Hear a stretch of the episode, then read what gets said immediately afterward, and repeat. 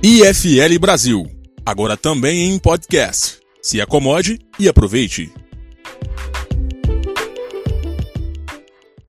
Dr. Modesto Carvalhosa, advogado, parecerista, consultor, árbitro e membro de conselhos de administração. É professor aposentado de Direito Comercial da Faculdade de Direito da USP. Além da conhecida atuação no direito empresarial, Modesto Carvalhosa é a maior referência nacional em matéria de programas anticorrupção e de conformidade. Nessa linha, tem participado de inúmeros debates e construído com projetos de lei relacionados com a reforma das regras sobre contratação pública, tem ainda sido contratado por empresas estatais e privadas para organizar investigações internas e sugerir programas de compliance. Com importante desempenho acadêmico, é autor de diversos livros na área de direito empresarial, notadamente em direito societário, direito econômico, anticorrupção e arbitragem comercial. Os cachorros fazem parte, né? A gente está online, sempre acontece. Salim Mata é um dos maiores defensores da causa liberal e tem apoiado muitos dos 120 institutos existentes por todo o Brasil. Membro ativo do Instituto Liberal, fundou os institutos de formação de líderes, hoje presentes em Belo Horizonte, São Paulo, Florianópolis, Rio de Janeiro e Brasília. Atualmente, dedica-se à disseminação do ideário liberal, na formação de futuros líderes e na expansão dos institutos por todo o país. Como empresário, foi um dos fundadores da Localiza e possui investimento nos ramos de seguros e helicópteros de transporte para plataformas de petróleo. Hélio Beltrão, presidente do Instituto Mises Brasil, fundador do Instituto Milênio, colunista da Folha de São Paulo, asset manager e consultor financeiro, ex-executivo do Banco Garantia e MBA pela Columbia University. Sejam muito bem-vindos. Convido para iniciar nosso evento nosso professor, doutor Modesto Carvalhosa, que eu, inclusive, estudei pelos livros dele. Então, é uma honra estar aqui hoje, participando deste evento aqui com o senhor. Muito obrigado pelo, pela possibilidade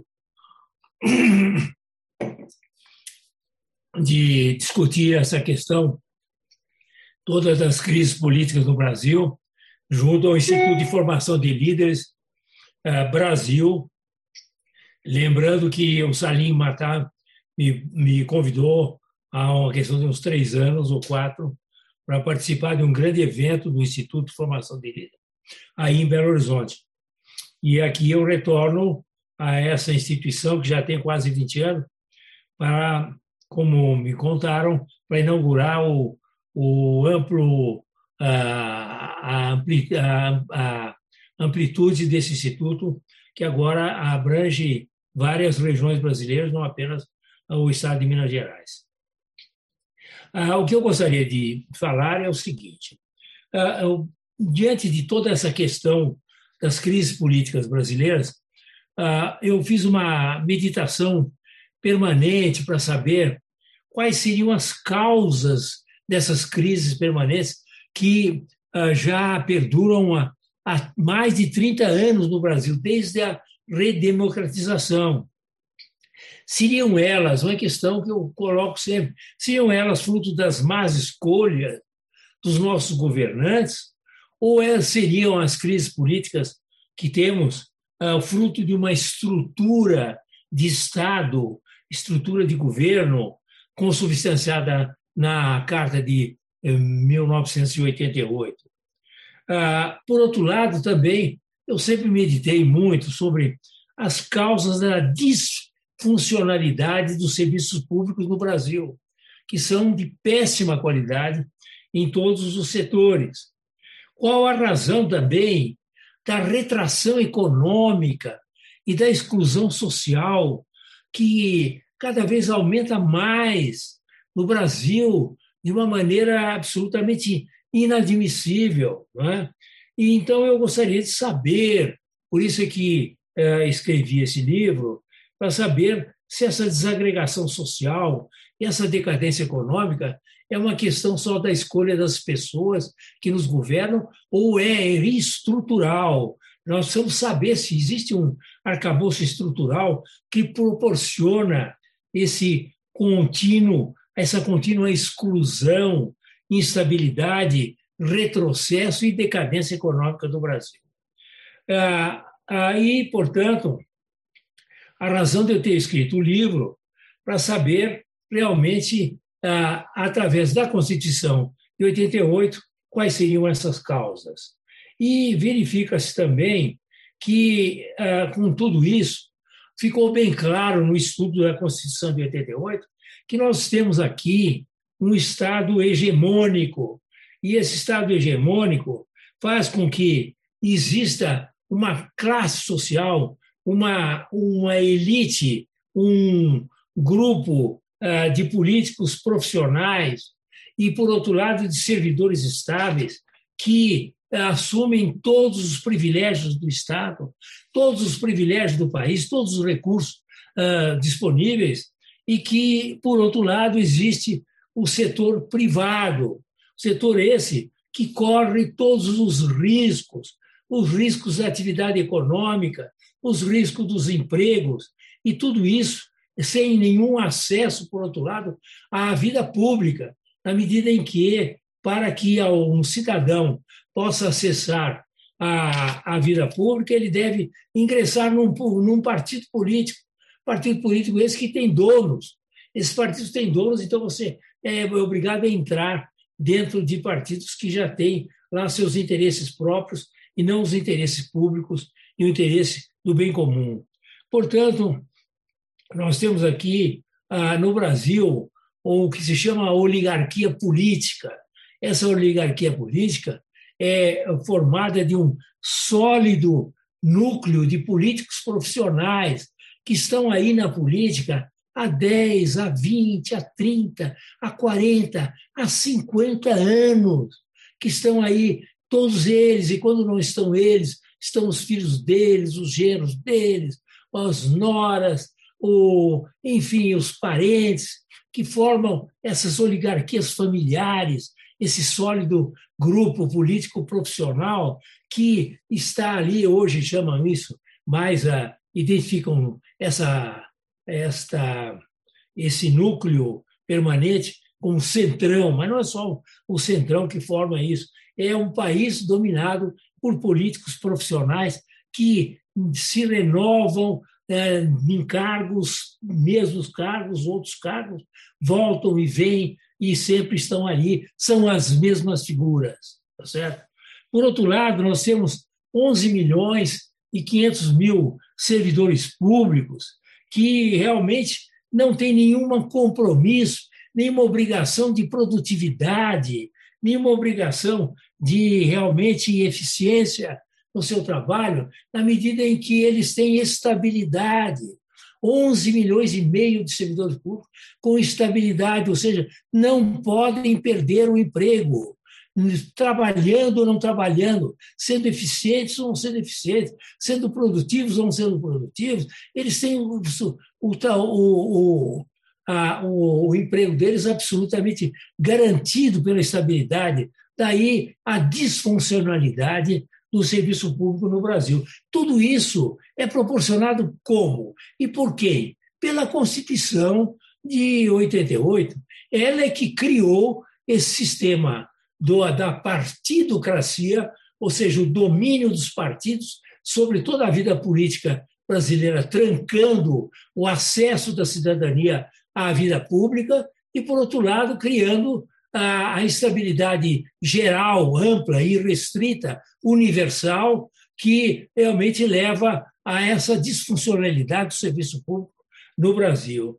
Portanto, ah, nós temos 5,4% ah, do povo brasileiro ou da população brasileira que absorve nesse serviço público, esses 11 milhões e meio de pessoas, eles absorvem simplesmente um trilhão de reais por ano do, do Tesouro Nacional, dos cofres públicos. Um trilhão custa esses 11 milhões e meio de servidores públicos, sem que deles se possa exigir nada.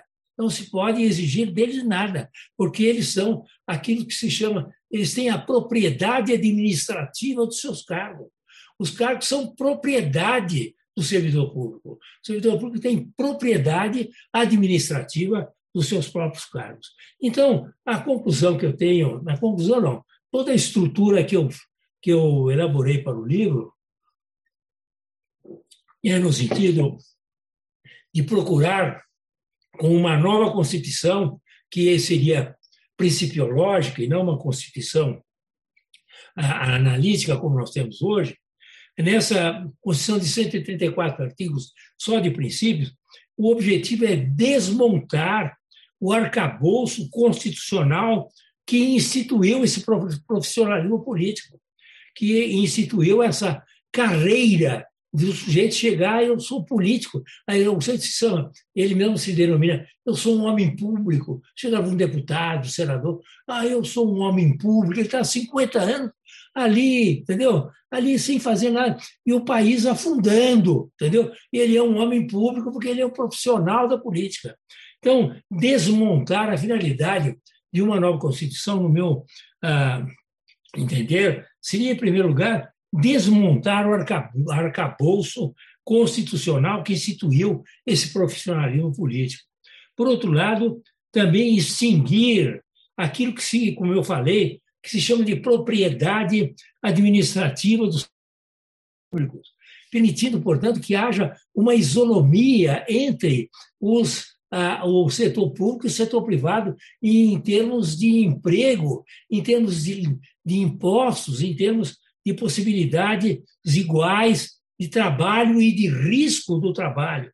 Tá certo? Então, o que seria importante seria eliminar esses fatores que dão a hegemonia dos partidos e que não permitem o acesso à vida pública e criar condições de risco profissional também no setor público, na medida em que a instabilidade dos funcionários públicos seria apenas ah, atribuída a determinados cargos de Estado, que seriam que seria a magistratura, por exemplo, ou a, as Forças Armadas, a, os diplomatas de carreira, os delegados da Polícia Judiciária e mais um pouquinho para que possamos realmente fazer com que o grande contingente de funcionários públicos arrisquem o seu trabalho e que mantenham o seu trabalho no serviço público através de produtividade e não através da propriedade dos seus próprios cargos. Portanto, ah, para que isso possa acontecer, o desmonte do profissionalismo político e a possibilidade de, um, de uma eficiência no setor público, ah, existem ah, várias propostas no meu livro que abrangem o plano político, o plano da burocracia, o plano de combate à corrupção e desburocratização, o plano do, de modificação da cúpula do Poder Judiciário, a questão orçamentária e a questão dos tributos e a ordem econômica. São todos temas que uh, o Salim Matar conhece muito bem como um, um, uma pessoa que prestou grandes serviços à, à nação brasileira nessa tentativa de, de, de, de, uh, de privatização, e também o Hélio Beltrão como grande teórico e grande defensor da, do setor privado uh, sabe muito bem que há necessidade de, dessas reformas. Para isso, no plano político, o que eu proponho é que haja o fim da reeleição. É importante o fim da reeleição. O camarada vai, ele é eleito, ele só pensa na reeleição. No dia seguinte, ele já entra, por exemplo, lá na rampa do Planalto, ele já está fazendo um comício para a próxima eleição. Certo? E assim os deputados, os vereadores, os prefeitos, nós temos que acabar com isso, fazer com que se crie no Brasil uma cultura, que seja a cultura da prestação de serviço, como se é um serviço militar, por exemplo. Você vai ali prestar um serviço durante quatro anos para o país e não fazer do, da, do poder uma profissão, o que seria um absurdo.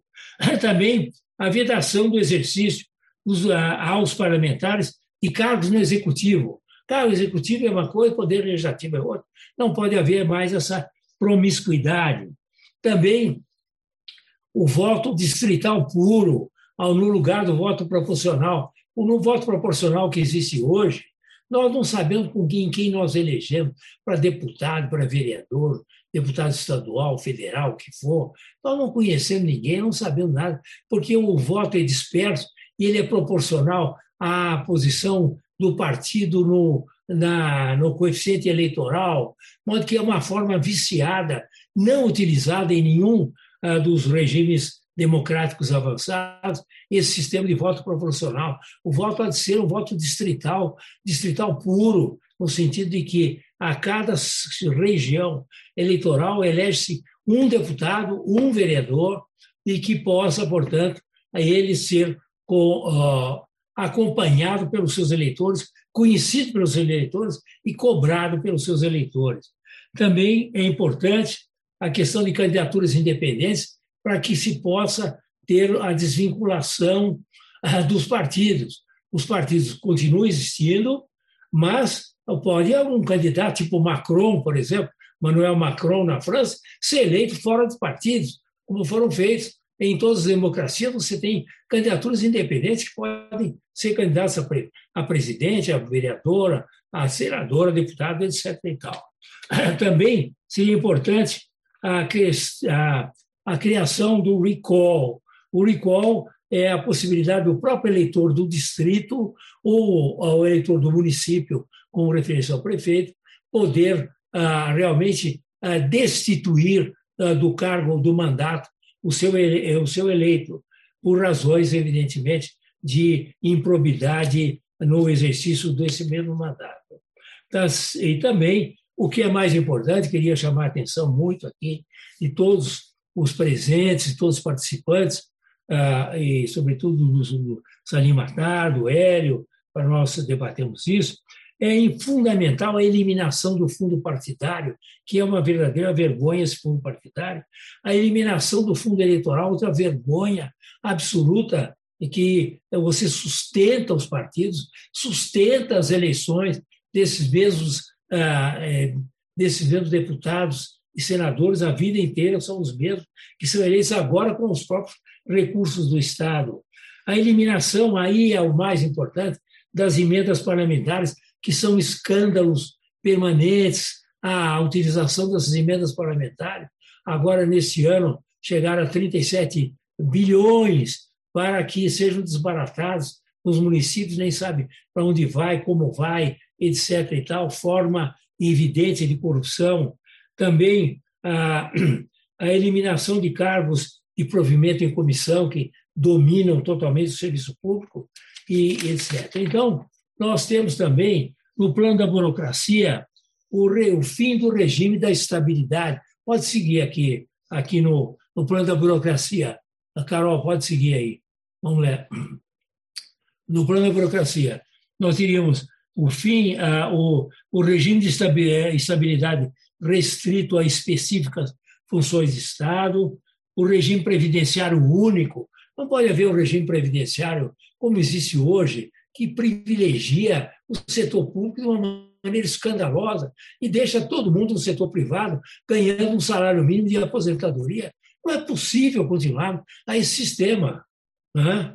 Depois, a isonomia tributária entre setor público e setor privado. No setor público, todos os penduricalhos que são pagos no setor público não pagam imposto de renda. Então, isso é fundamental que se volte a uma isonomia o acabar, com o tal de o direito adquirido, que o Banco Mundial, no seu famoso relatório de 2017 sobre o Brasil, simplesmente ridiculariza esse direito adquirido ah, pela, pelos ah, servidores públicos, que qualquer benesse que eles possam ter, eles já se acrescentam como um direito eterno, que vai desde o tempo que eles são na, que estão na ativa até na aposentadoria e também aproveita aos seus pensionistas. Também eliminação dos adicionais, verbas indenizatórias, que são fabulosas. Existem servidores públicos que ganham 150 mil reais por mês.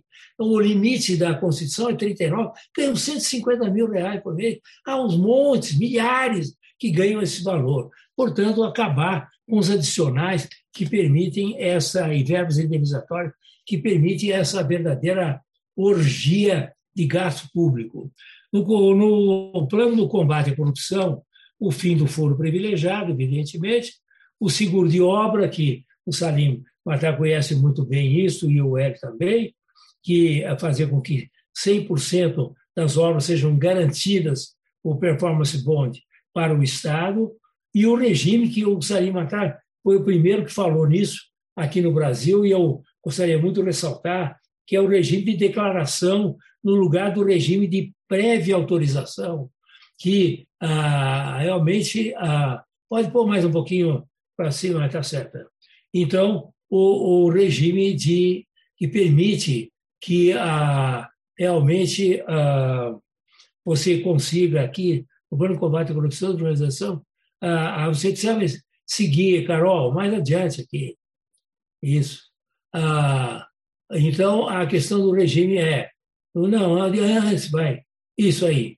Ah, no regime de declaração, no lugar do regime de prévia autorização. E o Open Government é a questão aí mais complicada, que depois nós podemos estudar. E no Poder Judiciário, já vou acabando aqui, acabar com o, trânsito julgado tem que ser no, em segunda instância, em segundo grau, precisa estabelecer isso na Constituição. E a transformação aqui é muito importante, gostaria de chamar a atenção de vocês, a transformação do STF em Corte Constitucional, com competência restrita à constitucionalidade das leis, dos atos normativos e atos administrativos, deixar de ser uma fábrica de habeas corpus, de tratar só de assuntos penais, criminais. Aquilo lá é uma verdadeira delegacia de polícia, só se trata ali de assuntos criminais, não tem nada a ver com a caráter constitucional, é um é habeas corpus aqui, habeas corpus ali, e que cria essa, essa, essa insegurança jurídica, e mais do que ela, uma insegurança institucional. E fazer com que essa Corte Constitucional que substituiria o STF, teria 11 membros, formada por ministros mais antigos dos tribunais.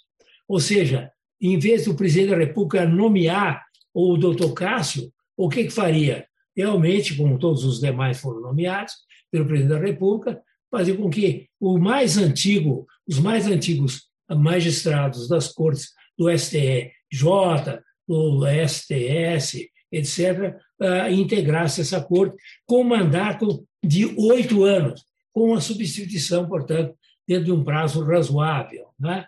Quanto ao orçamento, eles, os recursos devem ser discricionários, uh, é vedada a criação de fundos orçamentários, que é uma verdadeira vergonha, e as despesas com folha de pagamento não podem ultrapassar um quarto das receitas orçamentárias. Hoje vão a 50%, mas no duro vão a 90% nos municípios. Precisamos restringir isso através de uma racionalização do, da massa a, a salarial dos servidores públicos.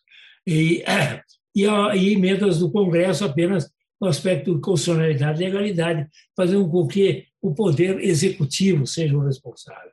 Quanto aos tributos, eu tenho a impressão que nós temos que aqui mexer um pouquinho na questão de que também as atividades não lucrativas devem pagar imposto como as atividades lucrativas. Isso é um, é ponto de grande ruptura, mas nós não podemos ter que os grandes hospitais, verdadeiras empresas, grandes universidades privadas, verdadeiras empresas, como o senhor também de, de, escolas secundárias, enfim, um, um, várias Empresas que hoje não pagam imposto, como os templos também, os templos religiosos, que arrecadam bilhões, por ninguém paga imposto nenhum. Quer dizer, todos devem pagar, tanto aqueles que têm atividades lucrativas ou não lucrativas, na medida em que tenham a renda. Se tem a renda, tem que pagar imposto. Por que não? O que é atividade uh, lucrativa tem que pagar e a não lucrativa, que é a mais lucrativa de todas, não paga imposto a eliminação das despesas tributárias, ou seja, acabar com esse negócio de você ter uh, ah, 365 bilhões uh, no ano que vem de uh, realmente isenção de impostos e, e de previdência, previdência social. E assim nós teríamos, portanto, essas medidas. E para culminar, aqui em homenagem ao Salim Matar também, a questão da vedar ao Estado a exploração da atividade empresarial. Isto é fundamental e deve ser um plano que se deve fazer mais a longo prazo para poder realmente racionalizar e não andar por saltos nesse aspecto. Essas são essas as, os pontos que nós saímos aqui para discussão para ter uma ideia geral da proposta que eu apresento nesse meu livro, agradecendo imensamente essa oportunidade que o Instituto de Formação de Líderes, no seu plano nacional, está me fornecendo. Muito obrigado. Muito obrigada, professor. Salim, por favor. Parabéns, professor. Excelente apresentação. Ela vai se confundir muito com a minha, porque nós pensamos muito parecidos. E eu queria registrar aqui que no Brasil tem cinco cavaleiros do Apocalipse que querem uma nova Constituição. Três estão aqui presentes. O outro é o príncipe uh, Luiz Felipe de Orleans e Bragança, e o outro é o líder do governo, Ricardo Barros. Então, de fato, uh, tem um provérbio chinês que diz que uma grande caminhada começa com um pequeno primeiro passo. Então, hoje nós estamos aqui fazendo um evento a respeito da Constituição. Bem, uh, Modesto, eu acredito que a nossa Constituição tem um vício de origem. Que vício de origem é esse? Primeiro, não foi uma Assembleia Constituinte. Já tem um vício de origem. Hum. E conflitos de interesse de mandatários e servidores. Porque quem faz. Você pode falar, ah, mas foi o mandatário, o deputado que ajudou a escrever a Constituição. Lê do engano, são os assessores dele, assessores da Câmara, do, do Senado, são servidores públicos de carreira que ajudaram a escrever. Então, a Constituição foi escrita por próprios servidores do Estado. Já que o mandatário, naquele momento, era um servidor, foram, eu diria, em português mais simples, a, a, nós entregamos a raposa a, a guardar a porta do, do galinheiro. Então, isso que aconteceu. Então, isso foi uma aberração para a Constituição brasileira. E não existia um ambiente político para isso, porque existia um forte revanchismo, por causa que foi a saída dos militares e os sociais-democratas que estavam assumindo o poder fizeram, então, imediatamente uma Constituição com aquele romantismo de esquerda. Se fosse o contrário, professor Modesto, se tivesse a esquerda no poder e a direita fizesse essa Constituição, seria um golpe de Estado. Mas, como é a centro-esquerda, tudo bem.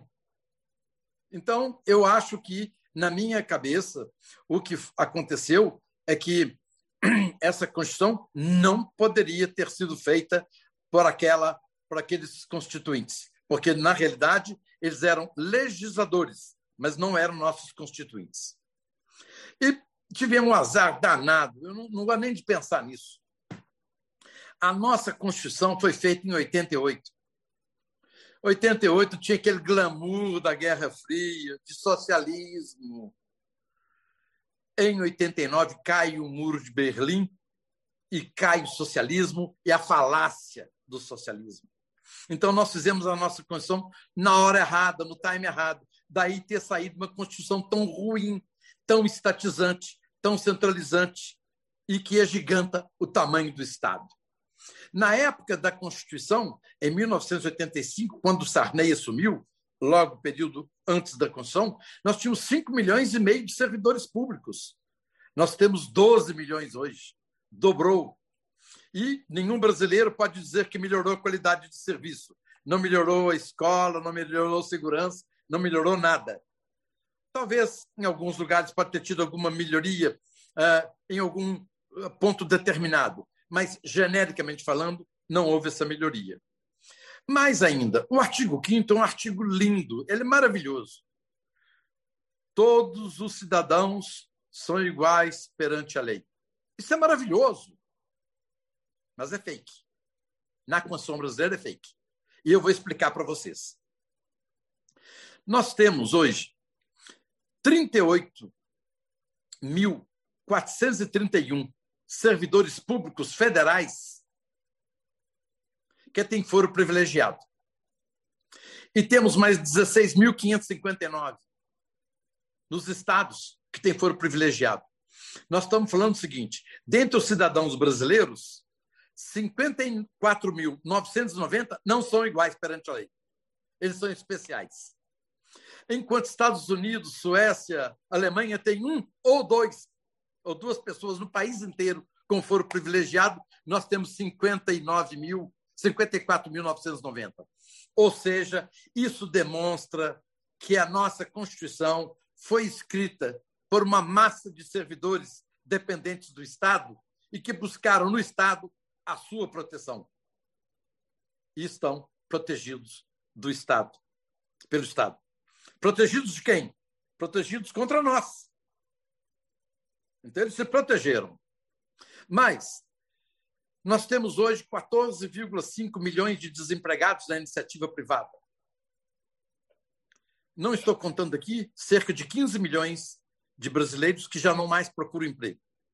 Estou dizendo aqueles que têm carteira e que estão procurando emprego. Dos 14,5 milhões de desempregados, é a metade do que temos de carteira assinada, 30 milhões de empregados hoje. No serviço público, temos 12 milhões de servidores. Desempregados, zero. Ou seja, nós temos cidadão de duas categorias.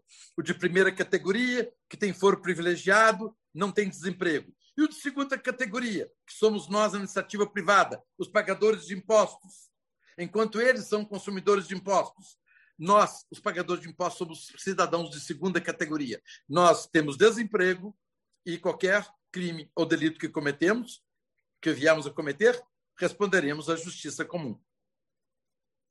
Mas, o professor Modesto já falou para vocês. É um absurdo o servidor público aposentar com seu salário.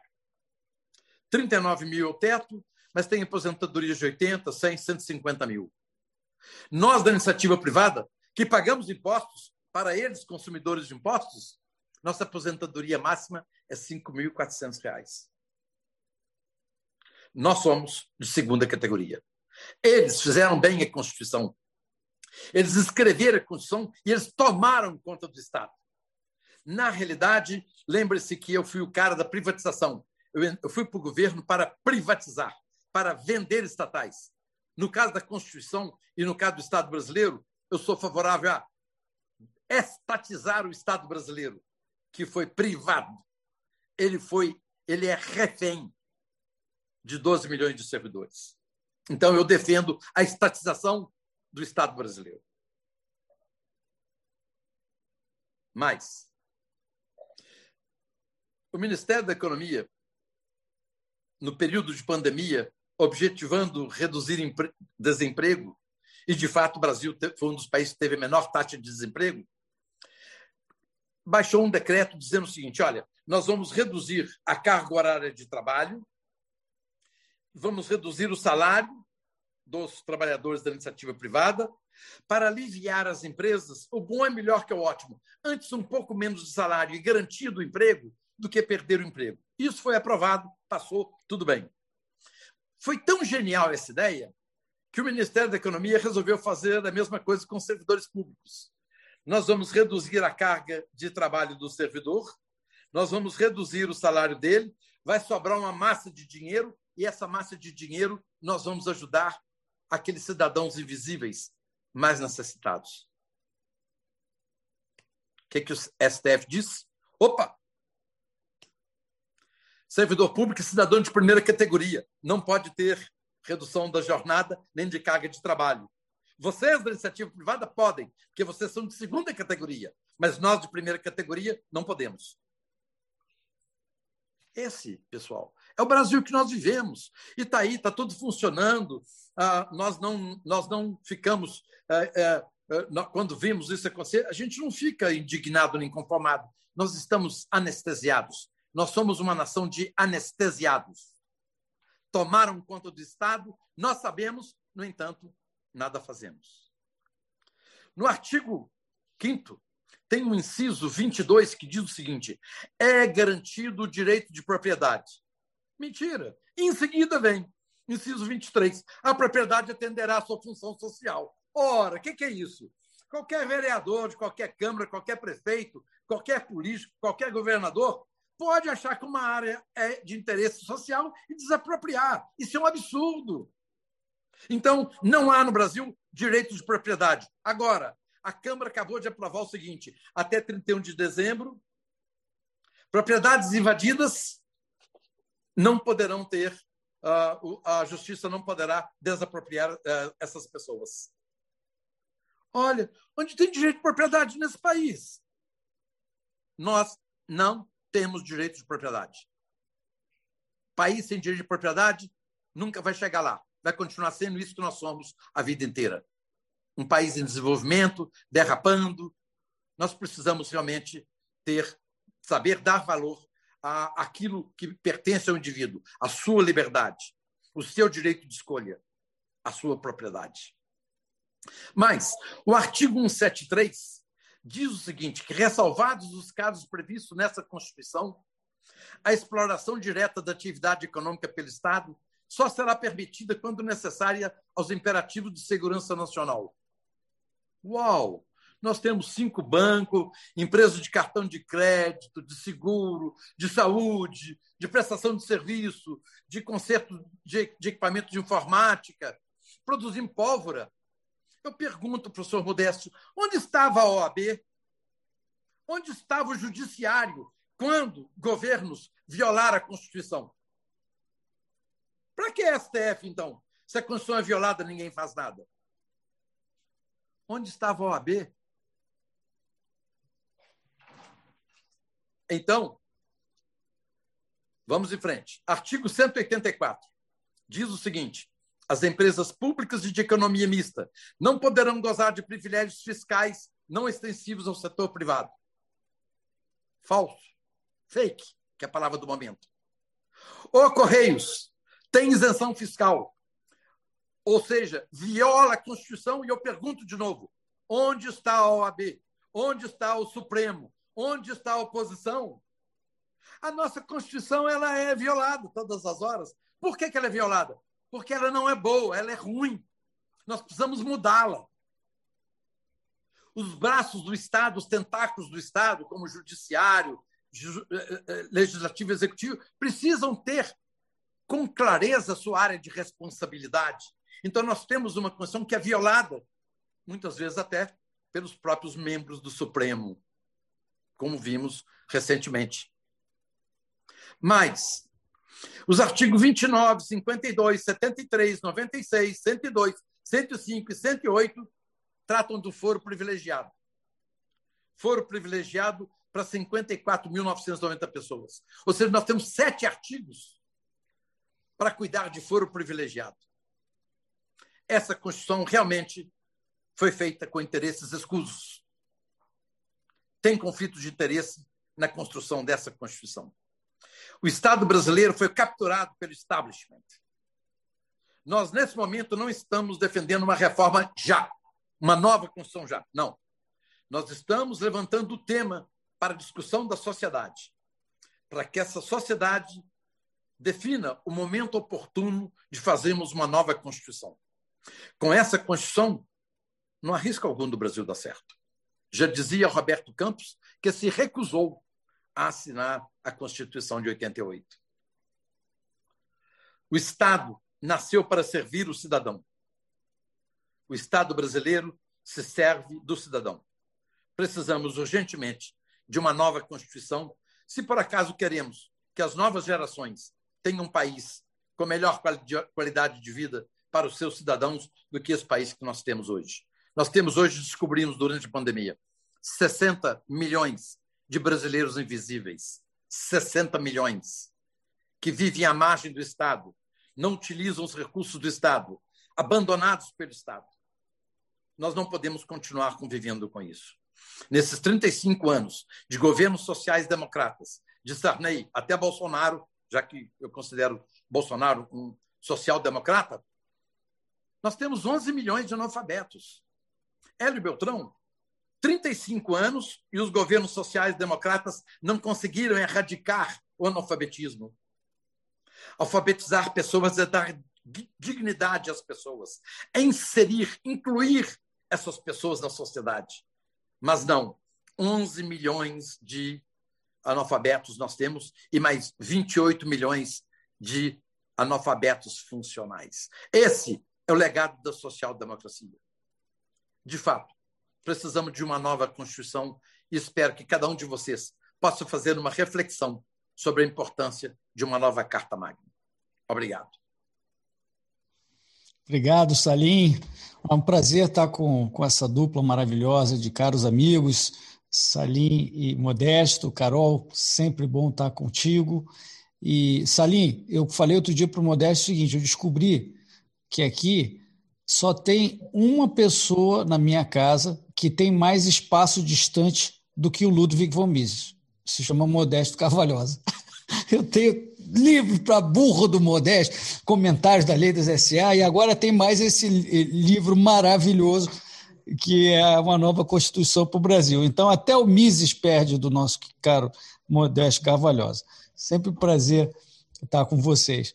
Olha, essa questão do privilégio da, do setor público é uma coisa de louco. Na minha última coluna da Folha da semana passada, eu falei sobre o tema dos penduricários, que o Modesto comentou brevemente, é, e, e, que estão fora do teto dos 39 mil, que está escrito na Constituição muito claramente, desde a, já estava na origem de 88, depois melhoraram a redação em 2003, e está escrito muito claramente que ninguém pode receber mais, não interessa que tipo de receita tenha ou qualquer auxílio, qualquer cumulativamente tem que somar tudo e tal. Bom, não importa isso está escrito e tem uma quantidade enorme de gente, como o Modesto falou, que recebe mais do que a Constituição, e o Supremo vem ao longo do tempo flexibilizando isso, uma decisão aqui, né? aí quando ele toma decisão, vem uma opção de servidor público é, entrar na justiça, aí ele amplia, aí cria uma outro troço, um outro buraco, aí entram na justiça e amplia de novo, e agora tem o negócio do pé direito duplo né, que, você, que é, não, são dois tetos, não é mais um teto. Agora, e, agora, o que o Supremo definiu é o contrário do que está escrito na Constituição. E não importa, eles definiram e está pronto.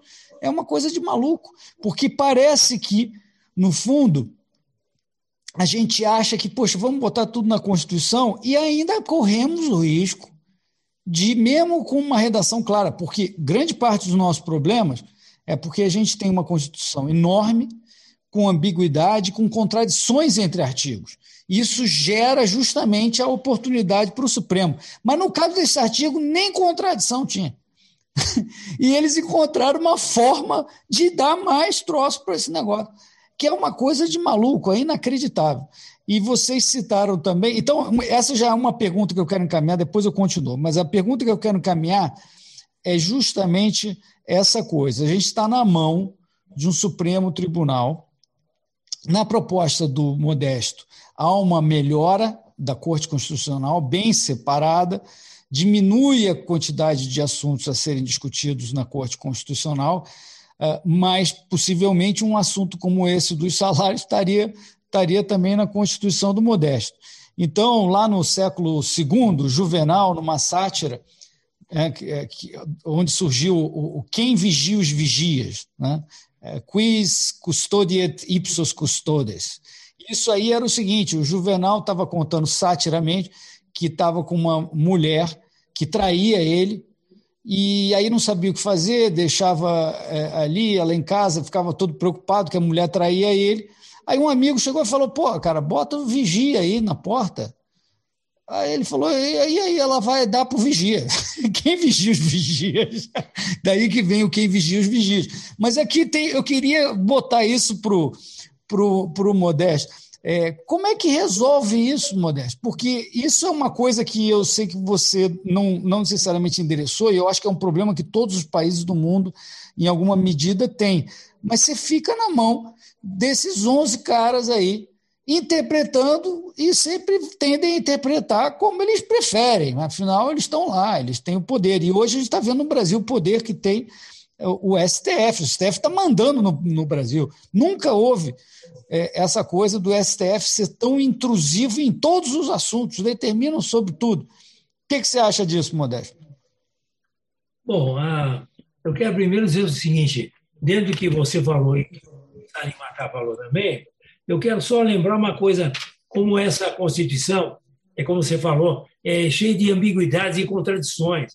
E ela é demagógica. Ela fala aí, tem direitos, como se ela tivesse criado os direitos humanos e que ela tivesse realmente trazido para o Brasil os direitos humanos.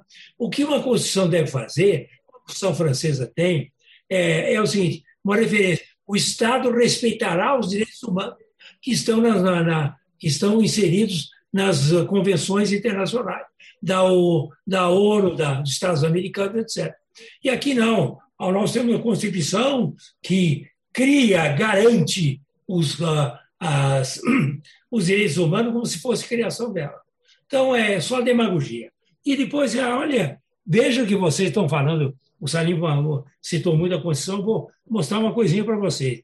O artigo 37 na Constituição diz o seguinte: a remuneração, os subsídios dos ocupantes de cargos não pode ultrapassar aqui os ministros, aqui são recebidos pelo ministro Supremo Federal Federal, que são estabelecidos aqui, aqui atualmente atualizados, em 39 mil ah, em 39 mil reais mensais. Isso no inciso 11 do artigo 37. E no parágrafo 11, Hélio, você está sentado? No parágrafo 11 do mesmo artigo, diz o seguinte: não serão computados para o efeito dos limites remuneratórios, ou seja, dos 39 mil, de que trata o inciso, ainda fala o inciso, de que trata o inciso 11 do capítulo decisional, as parcelas de caráter indenizatório previstas em lei. Quer dizer, a Constituição é tão sórdida, ela é tão hipócrita, ela é tão contra o povo brasileiro, ela é, é inteiramente corporativista, ela é extrativista, ela é predatória, no sentido de dizer o seguinte: é, está aqui escrito para inglês ver, para o idiota olhar aqui, no inciso 11 aqui, ninguém pode passar o 39, mas no diz que pode passar. Ou seja, Auxílio paletó, transportinho, moradia, é, viagem, tudo lá. Acontece o seguinte: é, como é parcela de caráter indenizatório, não paga imposto de renda, o doutor Sali. Viu, doutor Hélio? Não paga imposto de renda. Então, o camarada ganha, vamos dizer, 36 que ele teria de depois ele ganha mais, ele ganha no duro, recebe bem, 150. Mas em 36 ele paga imposto na fonte, como qualquer trabalhador paga. Agora, de 37 em diante até 150, é isento de imposto de renda, porque é verba indenizatória. É, e só para o pessoal entender, indenizatório não quer dizer só um, um, fruto de uma ação judicial, não. Todos aqueles penduricários estão incluídos, em geral, nesse indenizatório. Uhum. 114 mil, 114 mil de verba indenizatória e não pagam imposto. Está na Constituição. Isso chama-se o quê? É corrupção constitucionalizada. Porque nós precisamos ser bem claros, o, o Salinho, Hélio e todos nós que estamos aqui, a Carol e todos aqui, tem duzentos e tantos, 230 participantes dessa nossa reunião. Eu quero dizer o seguinte: a corrupção ela não é só criminalizada. A gente vai lá recebe propina de 10% sobre uma obra inexistente, ou existente, não interessa. Quer dizer, existe a corrupção constitucionalizada e a corrupção legalizada. Aqui é uma corrupção constitucionalizada. Isso aqui é uma apropriação privada de recursos públicos, que é a definição clássica universal do que é corrupção.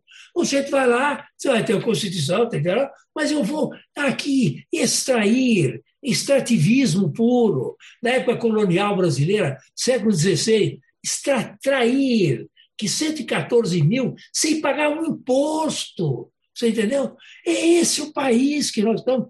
Quer dizer, é, corrupção constitucionalizada, como existem 200 leis ou mais que permite a, a corrupção legalizada, além da corrupção criminalizada, que é o que todos nós conhecemos pelo direito penal, etc. e tal, tá certo? Então, é isso aqui é uma, é uma corrupção constitucionalizada. Você fez outra pergunta, qual é que é? Qual é a pergunta sobre o superpoder? Ah, é. Como é que a gente. Eu sei que é uma pergunta mais ampla e teórica, mas é como é que a gente resolve esse poder tão grande na mão de 11 caras que interpretam esse troço? Tem uma proposta para, democraticamente, uh, discutir, que é a questão, nós não podemos realmente ter uma, um Supremo Tribunal Federal cujos membros são nomeados politicamente. Todos eles são representantes dos partidos que estão que, o, que os elegeram, dos chefes de partido, melhor dizendo, dos chefes de partido que os elegeram. Então, ou então do presidente da República do Ocasião, mas quando não é, já era, etc. E tal. Então, nós temos que ter, em primeiro lugar, um, um poder judiciário que seja a, a, fruto dos próprios quadros dos magistrados, concursados, que fizeram concurso lá no começo da carreira, um concurso duríssimo, eu já fiz parte de banca de, de juiz, é um concurso duríssimo. O gente vai lá, entra na carreira e chega no Supremo Tribunal Federal por antiguidade. Essa é a primeira coisa. Portanto, elimina ah, o, o, caráter político, que é uma das razões do superpoder, do superpoder supremo, porque ele reflete todos os interesses dos partidos, dos partidos que os elegeram. Segundo lugar, restringir brutalmente, radicalmente, os poderes do Supremo Tribunal Federal, que apenas vai declarar a constitucionalidade das leis, a constitucionalidade dos atos administrativos e dos atos normativos. Ele não pode se meter em questões penais, em questão de habeas corpus. O que é aquilo é uma fábrica. O Supremo Tribunal Federal é uma fábrica de habeas corpus. Segundo, terceiro lugar, o, por que, que o Supremo Tribunal Federal é assim? Porque os políticos no Congresso eles não discutem nada. Eles simplesmente, tendo interesse, vão correndo, os políticos, vão correndo o Supremo Tribunal Federal para que o Supremo resolva. Então, o Supremo Tribunal Federal, Hélio, se tornou o quê? Se tornou uma grande Assembleia Legislativa. Contou um grande Congresso. O Congresso Nacional está no Supremo Tribunal Federal. Se você notar os análises do Supremo Tribunal Federal, é são discussões políticas, são decisões políticas. É lá que existe o Congresso. Não é no Congresso. O Congresso não tem essa função mais. Tá certo? Então, todos os deputados, todos os senadores vão correndo, todo, o presidente da República, vai, todos correndo o Supremo Tribunal para decidir questões políticas. Daí o, o, o Supremo ser o, o superpoder que nós temos hoje. Está respondido. Muito bem. Bom, uma pergunta que tem muita gente fazendo, é, que, que, é o seguinte: é, será que não daria coisa pior? Né? E aí eu penso aqui no Chile, que tem a constituição deles que elegeu, a esquerda exigiu uma constituinte, obrigou, está acontecendo e está com toda a cara de vir uma Constituição muito pior do que a Constituição atual deles. Então, eu queria, antes de você responder é, se realmente tem esse risco, se é, o mais inteligente é fazer, eu queria que você explicasse, Modesto, como seria o processo que você está vislumbrando para essa Constituição. Como é que é essa Assembleia, como é que escolhe as pessoas, como é que faz esse troço, e também tentar responder isso. Afinal, é, será que não é melhor fazer por PEC e mudar a Constituição atual? Será que não vai ficar muito pior porque a esquerda é, vai eleger esses caras todos malucos e aí tem chance de piorar o que já é ruim?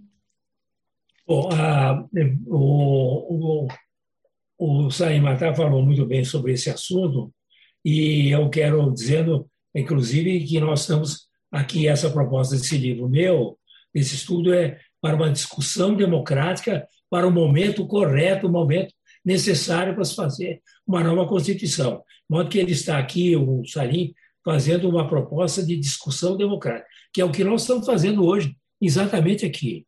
A questão é o seguinte: para você fazer uma nova Constituição, que não seja o momento para piorar mais, porque todo esse, essa, esse receio de que uma nova Constituição possa piorar mais é inteiramente procedente entendeu? Porque é, num país dominado por uma oligarquia política como nós temos e por interesses uh, de um setor público absolutamente corporativista que domina pela corporação, os servidores públicos brasileiros têm uma federação, quer dizer, como a Fiesp, tem a CIEP, tem federação, tem a federação, a CNI, entendeu? Eles têm uma federação. Então, para que não haja o corporativismo e o interesse fisiológico dos políticos, seria importante que, numa hora que estivesse uma cultura já clara de, necessidade de uma nova Constituição, que elas fizessem como se faz hoje muito na Europa, sobretudo na França. Fazia, fazia isso, uma ideia. Pode ter ideias muito melhores do que essa. O que se faria? Faria o seguinte: uma convocação para que as pessoas do povo, o cidadão, a cidadania, se inscrevesse para escrever uma nova Constituição com base num modelo. O modelo, por exemplo, poderia ser o modelo após discussão, esse aqui. Para discutir uma base de um, de um modelo para discutir e propor um, um plebiscito para aprovação desse novo modelo. Esse é, você teria só a única restrição a essa inscrição para participar dessa discussão ampla seria do setor público. Ninguém que é do setor público pode entrar nisso, porque senão vai lá ainda aumentar as benesses. Mas do setor privado, todo mundo que não tivesse cargo público se inscreveria. Então teríamos, né, por exemplo, 10 mil, 50 mil pessoas, 100 mil pessoas interessadas em fazer isso. Você daí faz um sorteio, isso é uma ideia, hein? não quer dizer que é a melhor ideia, mas um sorteio, como se fez na França, para a questão da, do Estatuto do Clima, se faz um sorteio, desse sorteio de 50 mil candidatos, se elege, uh, se sorteia 150, ou 100, ou 50, como for. Esses 50 que serão sorteados no meio da cidadania, que seria, portanto, a Assembleia Geral a Constituinte, tá certo? Do povo direto, ela simplesmente teria a, assessoria de grandes uh, constitucionalistas, economistas, pessoal para poder uh, dirigir isso, porque não vai escolher se o cara é, é se é, vamos dizer, advogado, engenheiro e nada. É o pessoal do povo, tá como se fez na França agora. E daí se produz um texto com base numa, numa proposta. Daí você tem a possibilidade de ter uma, realmente uma genuína uh, Constituição com base nos princípios, não em é, formulação de legislação ordinária inserida dentro da Constituição, como até hoje. O, o de hoje, Hélio, a Constituição de hoje, atual, ela tem 3.500 dispositivos inseridos nos seus 300 e poucos artigos. Quer dizer, então é uma verdadeira loucura. Então, você faria uma Constituição tipo francesa, tem 84 artigos.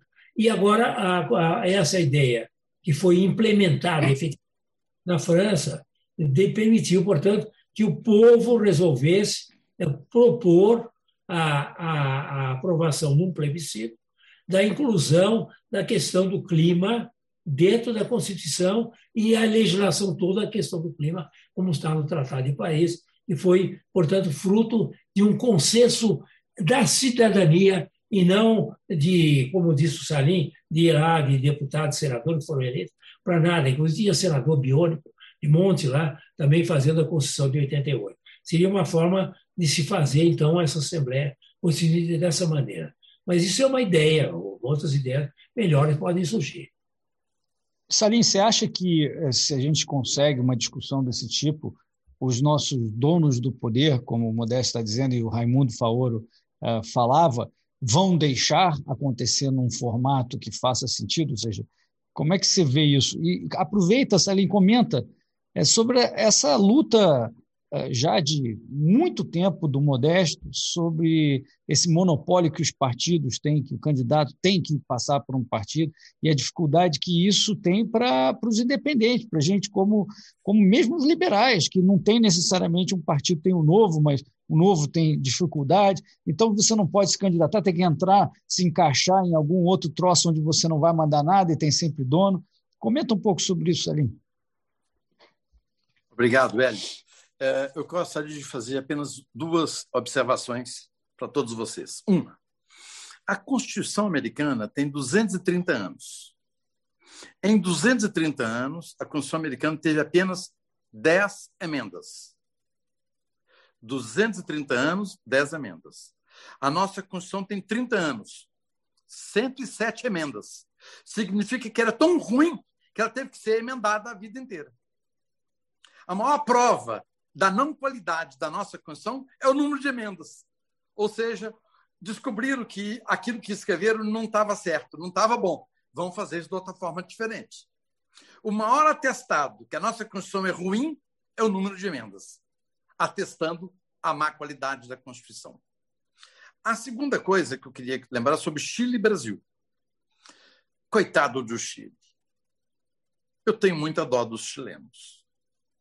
A Constituição deles só pode piorar. A Constituição deles foi uma Constituição bem feita, tipo os americanos deixaram uma Constituição no Japão espetacular. Escreveram e está lá a Constituição até hoje. Então, a Constituição do Chile é uma Constituição muito boa. Tanto é que era o tigre latino-americano. O país exemplo para nós em qualidade de vida, educação. O Chile foi esse exemplo para nós. Mas a esquerda ficou muitos anos no, no Chile, no poder, e deteriorou a economia do Chile. E, ao deteriorar a economia do Chile, foram em cima da Constituinte. Então, é o seguinte: o Chile, como a Constituição é boa, ela só tende a piorar. Agora, a brasileira, Hélio, professor Modesto, respeitosamente, é tão ruim que não tem como piorar mais. Até porque a sociedade brasileira hoje, na era da internet, não vai aceitar os servidores públicos se defenderem, como no artigo 37 da Constituição. Então, acho que a sociedade hoje é mais esclarecida e não permitirá que na Constituição uh, seja uh, feito privilégios como nós temos hoje. O que a sociedade deseja é quero acabar com esses privilégios. Privilégio não é direito adquirido. É isso que nós queremos. Então, Hélio, sobre a, a candidatura individual, sem partido, que partido no Brasil, só para lembrar, fruto dessa Constituição, o Brasil tem 33 partidos atuando no Congresso e 77 em registro. No Guinness, que é aquele livro de feitos fantásticos, pode ter o Brasil, um país com 110 partidos. 77, é verdade, estão em construção. E partido no Brasil é, se transformou num ativo, numa fonte de dinheiro, riqueza, etc.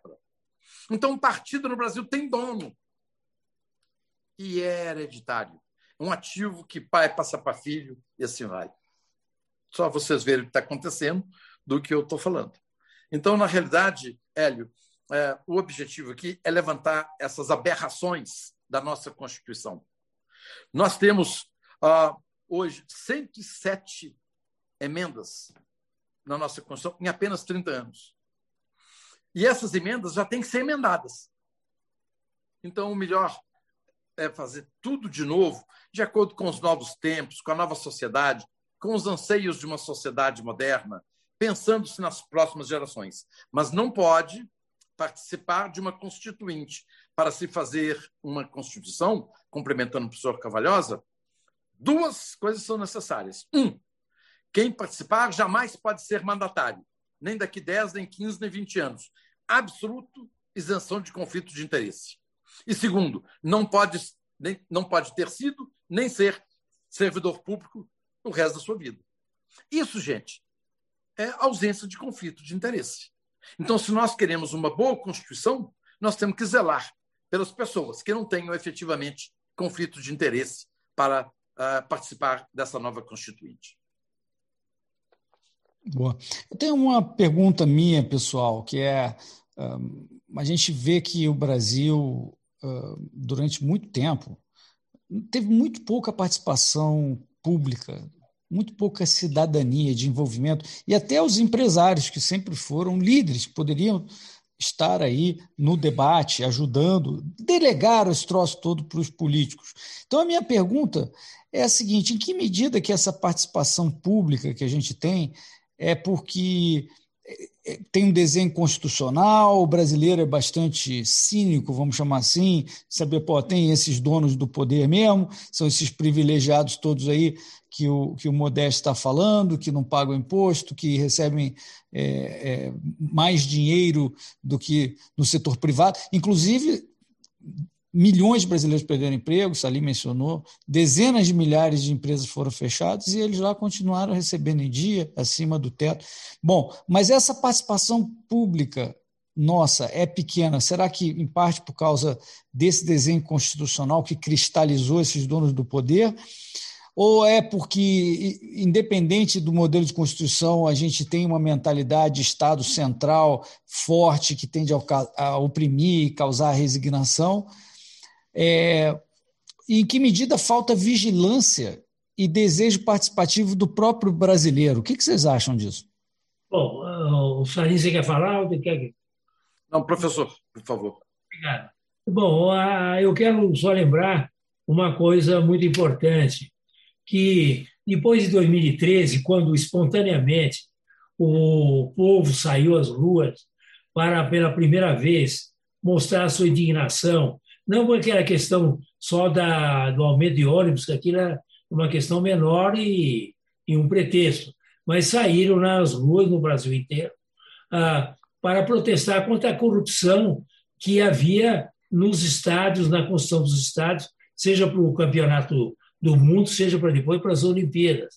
A partir daquele movimento de 2013, houve um aumento de conscientização da cidadania brasileira, do povo brasileiro, um aumento exponencial de conscientização de que nós vivemos num país de privilegiados, de privilégios, em que existe, como o Salim falou, cidadãos de primeira classe que estão no setor público, que exploram o setor privado.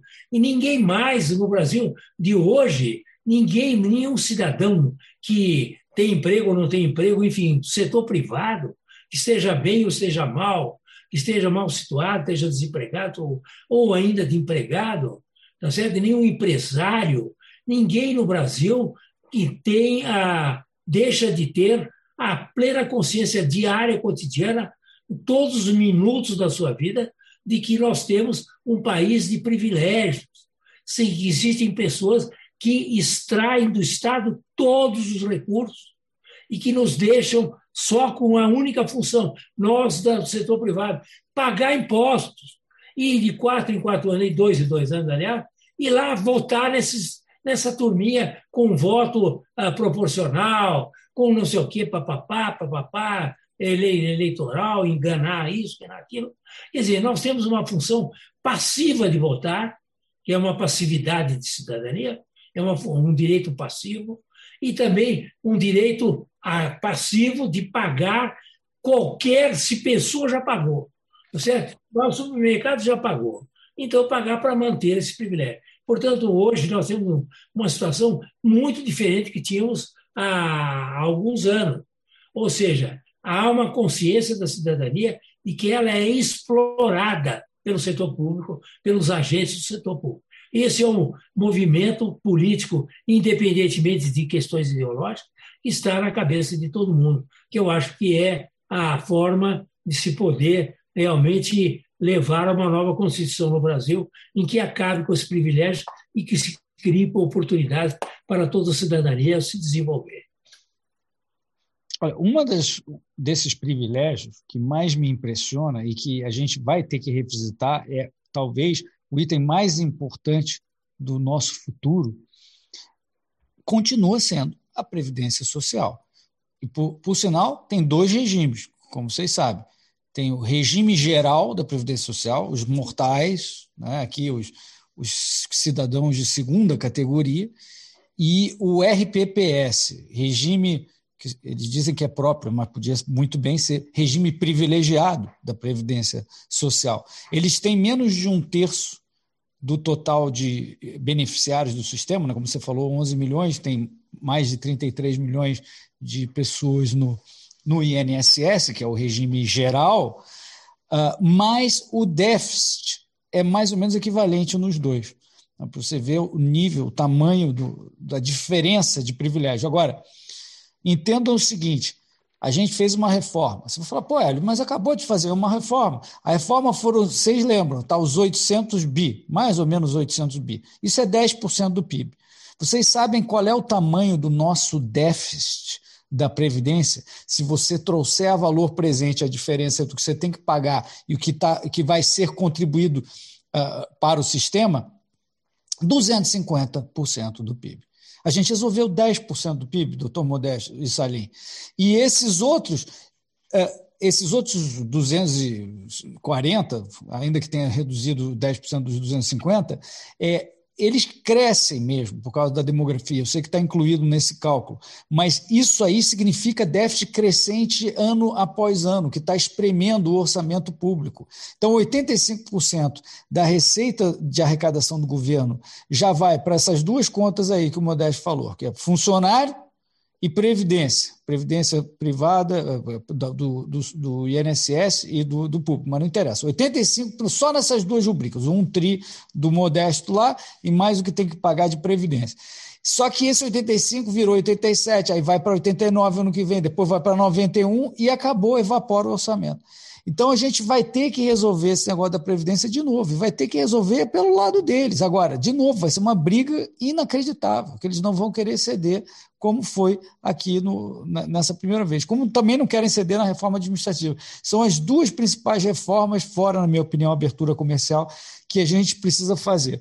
Né? Agora, a pergunta que eu quero fazer aqui, que já está aqui também, Modesto, perguntaram aqui, e aí, esse negócio de parlamentarismo versus presidencialismo? Porque o Roberto Campos dizia que a Constituição foi indecisa em relação a isso. Embora diga que é presidencialismo, tinha um componente meio parlamentarista que virou esse troço que é presidencialismo de coalizão esquisitão, né, que, como você quer bloquear a nomeação de, de gente do, do, do, legislativo para o executivo, não poder nomear, né, para acabar com esse negócio também da coalizão. Conta um pouquinho qual é a tua visão, a tua proposta aqui do livro, o que, que você vê, parlamentarismo, presidencialismo, como é que você vê isso?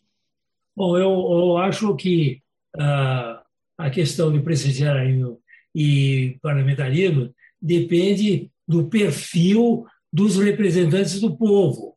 Se você continua com a, o perfil da oligarquia política, da, do profissionalismo político atual, o regime parlamentarista será um, um desastre maior ainda do que o presidencialismo, porque você tem só fisiologistas, sujeitos que estão ali para predar e para extrair do Estado tudo que pode. Então, eles vão ali, num regime uh, parlamentarista, dividir os ministérios completamente entre os partidos de colisão do primeiro-ministro. Com isso, um, um, ministério não fala com outro ministério. O Ministério da Agricultura não sabe nada, porque coisa o Ministério da Fazenda, Ministério da, do, do, Meio Ambiente, sei lá o quê. Então, você tem partidos que vão se tornar, quer dizer, ministérios que vão se tornar feudos desses fisiológicos que estão aí, dessa oligarquia política. Portanto, para ver o regime é, parlamentarista, que eu acho que é um regime melhor que o presidencialismo, não há dúvida nenhuma. Você tem que mudar o perfil dos deputados, dos vereadores, dos prefeitos, dos governadores, etc., através das outras medidas que estão aí, que é na não reeleição, ou a, candidaturas independentes, tá certo? Voto distrital, etc. E tal. Se houvesse uma mudança de perfil dos representantes, o, o parlamentarismo seria bom com esse pessoal só pode piorar do que já está aí. Então, o presidencialismo, pelo menos, você pode ali criar uma independência da, dos ministérios, do serviço público, referência aos deputados, coisa que acaba não ocorrendo porque, na realidade, o Centrão dominou o governo Sarney, dominou o governo Collor, dominou, ah, não dominou o Itamar, porque o Itamar era um homem extraordinário, o melhor presidente que nós tivemos ultimamente, mas eh, não deu nem tempo para fazer, porque ficou dois anos. Mas dominou o governo Fernando Henrique, era um governo civilizadíssimo. Civilizado de um homem arqui-intelectual, com um ministério excelente, dominou, o, o Centrão dominou o governo eh, Fernando Henrique, dominou o, o Lula, a Dilma, o, o atual presidente da República, todos dominados pelo Centrão, tá certo? Então, você tem esse centrão que não tem nenhum interesse público envolvido no que eles fazem, só interesse dele. E que levam o país, ué, viu, Salim? Leva o país à criação. Diz que o Brasil é um país que não produz nada. Produz, sim. É uma mentira que não produz. Produz, como o Salim demonstrou, com números. Ele produz miseráveis, produz pobres, produz pessoas abaixo do nível de pobreza, analfabetos funcionais todo ano, marginais, segregados. Nós temos os invisíveis aumentando. É esse que o parlamento os políticos profissionais fazem no Brasil. Portanto, você não pode realmente imaginar um regime, uh, um regime uh, parlamentarista dentro de um, de um quadro de políticos que estão aí. Mas, repetindo, seria um regime melhor do que se tivesse uma representação tipo da Suécia, tipo da França, tipo de países democráticos que têm um alto desenvolvimento ah, de, de, estrutura de Estado e de representação política. Boa. É, eu tenho a impressão, uma pergunta aqui para o Salim, eu tenho a impressão que a coisa é muito pior do que só o Centrão. O Salim, que teve essa experiência no governo, ele viu lá, Paulo Guedes, Salim, levaram uma equipe parecendo Elliot Ness para investigar ali no meio de uma máquina do Ministério da Economia de gente que já estava lá desde o Itamar, aí que o, o doutor Modesto falou, do Collor, com estabilidade do emprego, que tem uma mentalidade de estamento, de proteger os seus próprios interesses. Então, a briga já dentro do Ministério da Economia já é uma briga maluca onde ali era Elliot Ness e equipe, né? O pessoal que lutou contra o Al Capone, né? lá de trás, que eu estou fazendo referência, e, e, tendo que navegar. Aí você sai do Ministério da Economia para o Salim fazer aqueles troços, tinha que negociar com outros ministros, que aí já não queriam. Não só o Salim, não. Qualquer tema do Ministério da Economia tem algum ponto de contato, pode ser abertura comercial na CASEX, pode ser, não interessa tem um ponto de contato, tem outros ministérios. Aí tem os ministros militares que não querem mudar nada. Aí tem muitas vezes o próprio presidente Bolsonaro que não quer determinada mudança. Só dentro do executivo já existe uma complicação danada para fazer qualquer coisa. Aí depois você vai para o Congresso, você tem o Centrão, por exemplo, mas também tem todos os outros partidos e interesses todo mundo querendo nomear lá gente para as estatais, que está tudo no governo, tudo distribuindo esses cargos e todo mundo passando a mãozinha nas costas dos outros. Depois você tem o Supremo, como a gente falou, também aí no meio dessa equação, e por aí vai. E tem tantos interesses dentro, é uma simbiose, é uma simbiose dentro do Estado que a pergunta é: em que medida que esse troço muda se você mudar o que está escrito na Constituição? Eu sei lá, eu acho que talvez precise realmente das ideias, da, da participação popular. É uma pergunta que eu queria para o Salim, mas já emenda numa outra aqui, Salim, que fizeram aqui, ó, uma pergunta aqui meio casca de banana. O que, que você pensa da proposta do, do Modesto?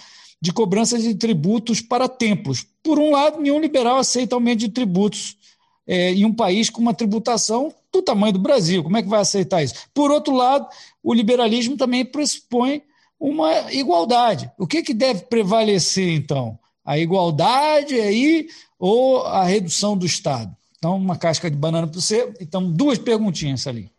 Boa, muito rápido. Eu não te respondi, Hélio, você me perguntou sobre candidatura independente. É uma afronta à liberdade do cidadão. Eu não quero ir por nenhum partido, eu quero me candidatar por mim mesmo. Mas isso já é feito pelo establishment. Tem que ser por algum partido para que o, a regra do jogo não mude. Importante registrar, antes de acabar esse evento, que a iniciativa privada brasileira vai muito bem, apesar da crise, apesar da pandemia, apesar do governo. Mas a iniciativa privada, proporcionalmente ao, ao Estado, está muito bem. Quem está mal é o Estado e o governo. A iniciativa privada não está mal, igualzinho o Estado e o governo. A iniciativa privada precisa se soltar das amarras do Estado e do governo. Você falou sobre é, parlamentarismo. Sarney, hoje, na imprensa, disse que o Brasil uh, devia se transformar num parlamentarismo. Mas o Brasil já é um parlamentarista na estrutura dele. A imagem é de presidencialista, mas a estrutura já é parlamentarista. Então, o Brasil já é parlamentarista. Eu não sei se o regime parlamentarista no Brasil seria um bom regime. Eu tenho minhas dúvidas, porque nós somos parlamentaristas desde 1985. Ou seja, 35 anos parlamentaristas. Então, acho que esse regime para o Brasil já comprovou não ser o correto. O doutor Ulisses chamava a nossa Constituição de Constituição dos Miseráveis. Pena que o destino lhe ceifou a vida, que ele não pudesse ver hoje 30 anos depois da Constituição, que, de fato, o Brasil é o país dos miseráveis. Ele tinha razão. É a Constituição que manteve miseráveis. Ele tinha razão. E, mais ainda, é, a máquina pública não deseja mudança, transformação, disrupção. Ela aceita pequenas melhorias. Ela não quer mudança, porque está tudo indo tão bem. Eu, acima de 39 mil, não pago imposto de renda de nada. Eu tenho férias especiais, penduricalhos. Então, eles não querem mudança. Eles estão num momento que estão no ápice. Então, eles não querem mudança. Quando chegou esse novo governo, que nós chegamos, lenta e gradualmente eles conseguiram ler, a, fazer a leitura das nossas pretensões. Então, a nossa pretensão era disrupção, transformação, mudança. Obviamente, isso, claro que tem exceções dentro da máquina pública, tem muita gente boa, tem muita gente competente. É, eu devo, inclusive, ter gratidão a alguns que me ajudaram muito, mas não é o caso da maioria. Então, a maioria não deseja mudança, não deseja transformação. E dificulta quem vai fazer mudança. E tributo é o seguinte: a carga tributária era 24% em 1985, a carga tributária hoje é 34 mais 7, 41%. Quase que dobrou a carga tributária brasileira. Pelos sociais-democratas. Melhorou a qualidade da, da, da universidade, da escola? Melhorou a merenda? Melhorou a segurança? Ao contrário. Nós temos um Vietnã por ano, 60 mil mortes por ano. Pessoas são assassinadas por ano. Um Vietnã. Nós chupamos picolé, nós vamos ao shopping, nós saímos, nós jantamos fora. Com um Vietnã por ano. Isso é legado da social-democracia. Alguém, antes que alguém me pergunte, por que você fala tanto da social-democracia? É porque nunca os jornais ou os intelectuais pararam para pensar que 35 anos consecutivos foram os sociais liberais, os, os sociais democratas, que governaram o país. Então, o legado que eles nos deixaram é isso: 11 milhões de analfabetos, 14 milhões e meio de desempregados, carga tributária excessiva, é, cidadãos de primeira e segunda categoria. Por isso, nós precisamos fazer uma ruptura com governos sociais democratas. O Brasil vai começar a dar certo depois que tiver, bastam apenas quatro, somente quatro anos de um governo efetivamente liberal quatro anos serão suficientes para poder fazer as transformações, os pilares de transformações na base da sociedade brasileira, para que ela possa fluir e o país seguir para o caminho da prosperidade. O que eu gosto de falar é o seguinte: os cidadãos de segunda categoria são os pagadores de impostos. Cidadãos de primeira categoria são consumidores de impostos. É preciso que a gente alivie um pouco o pagador de impostos, porque, além de pagar imposto, ele não tem uma contrapartida do Estado. Em saneamento, saúde, segurança, ele não tem essa contrapartida. Então, partindo do princípio que o cidadão brasileiro é um beócio, só serve para poder pagar imposto, e assim esses 35 anos de social-democracia continuaram. E pasmem, existe uma lei, olha só que interessante, não se pode reduzir impostos. A menos que você aumente outra alíquota, de maneira que a carga tributária não diminua. Então, Reagan no Brasil não poderia fazer nada, nem Margaret Thatcher não poderia fazer nada, porque tem uma lei que proíbe redução de impostos. Isso Ali, demonstra que a máquina raptou, tomou conta do Estado. Então, a solução mesmo, de fato, só tem uma: é uma nova Constituição. Perfeito. Uh, você deu sorte, porque acabou o tempo, você não falou da, da casca de banana, mas uhum. é, foi só por causa do tempo. Mas então eu queria, já que a gente já, já são 20 e 28, então eu queria que vocês fizessem as considerações finais. Eu agradeço, já adianto, uh, pelo esse papo maravilhoso. Então, Modeste Salim, considerações finais, porque às 20h30 em ponto eu fui, tive a ordem pela Carol, que eu sempre obedeço, nós vamos acabar esse evento. Eu fico muito grato de ter possibilidade de conversar com esse diálogo democrático e um exercício que nós devemos continuar a ter no Brasil, como uma discussão sobre temas estruturais do, do nosso país, ao invés de ficar de, discutindo ideologia, disso, disso, aquilo, etc. e tal. De que foi uma grande oportunidade uma noite de democracia que nós tivemos aqui hoje. Muito grato de poder participar.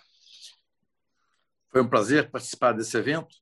Eu queria conclamar a iniciativa privada, empresários, que dedicassem um pouco do seu tempo, 15 minutos por dia, uma hora por semana, para discutir as causas nacionais. Não apenas discutir, envolver-se nas causas nacionais. Nós, empresários, deixamos que a política brasileira fosse conduzida pelos políticos. E olha que nós temos muito político bom. Nós temos oito deputados do Novo espetaculares. Eu tenho outros amigos no Senado, como o senador Oriovisto Guimarães, que é ótimo, e outros.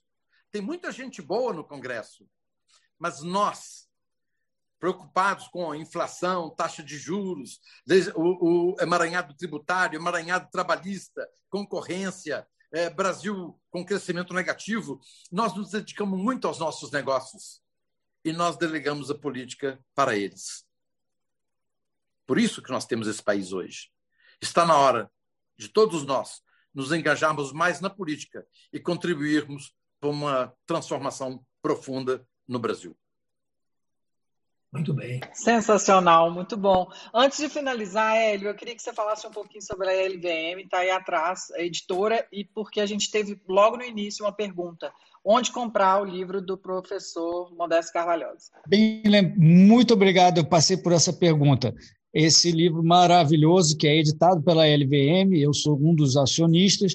A LVM vende por todo o Brasil, tudo quanto é livraria, Amazon, aonde você procurar, você vai encontrar. Vai no Google, bota lá ó, o nome do livro, você vai achar o livro vendendo no lugar mais próximo que, que você tiver. Então, a LVM é uma editora que publica esses livros para contribuir com o Brasil, tudo menos de esquerda, né, pessoal? Pelo amor de Deus, já chega. Temos de esquerda para tudo quanto é lado.